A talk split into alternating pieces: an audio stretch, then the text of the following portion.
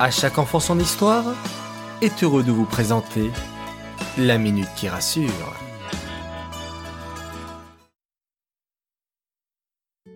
Coucou mes chers enfants, comment ça va aujourd'hui? Toujours bien? Baruch Hashem. Aujourd'hui, j'aimerais vous parler du sommeil. Que se passe-t-il à votre avis lorsque vous dormez? Eh bien, vous grandissez. Vous enregistrez toutes les informations que vous avez apprises dans la journée.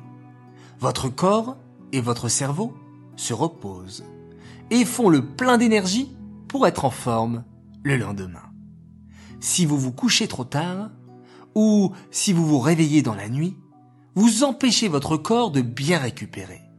Et donc, vous pouvez être de mauvaise humeur, avoir du mal à faire vos devoirs, ou bien à vous concentrer.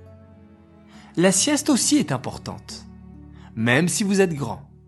Vous devriez en faire une de temps en temps, lorsque vous n'avez pas passé une bonne nuit par exemple. Pendant le confinement aussi, vous ne devez pas vous coucher tard. Il faut reprendre les bonnes habitudes. Allez, je compte sur vous les enfants. Faites confiance à vos parents. Eux seuls savent ce qui est bon pour vous. Les enfants, je vous dis peut-être bonne sieste.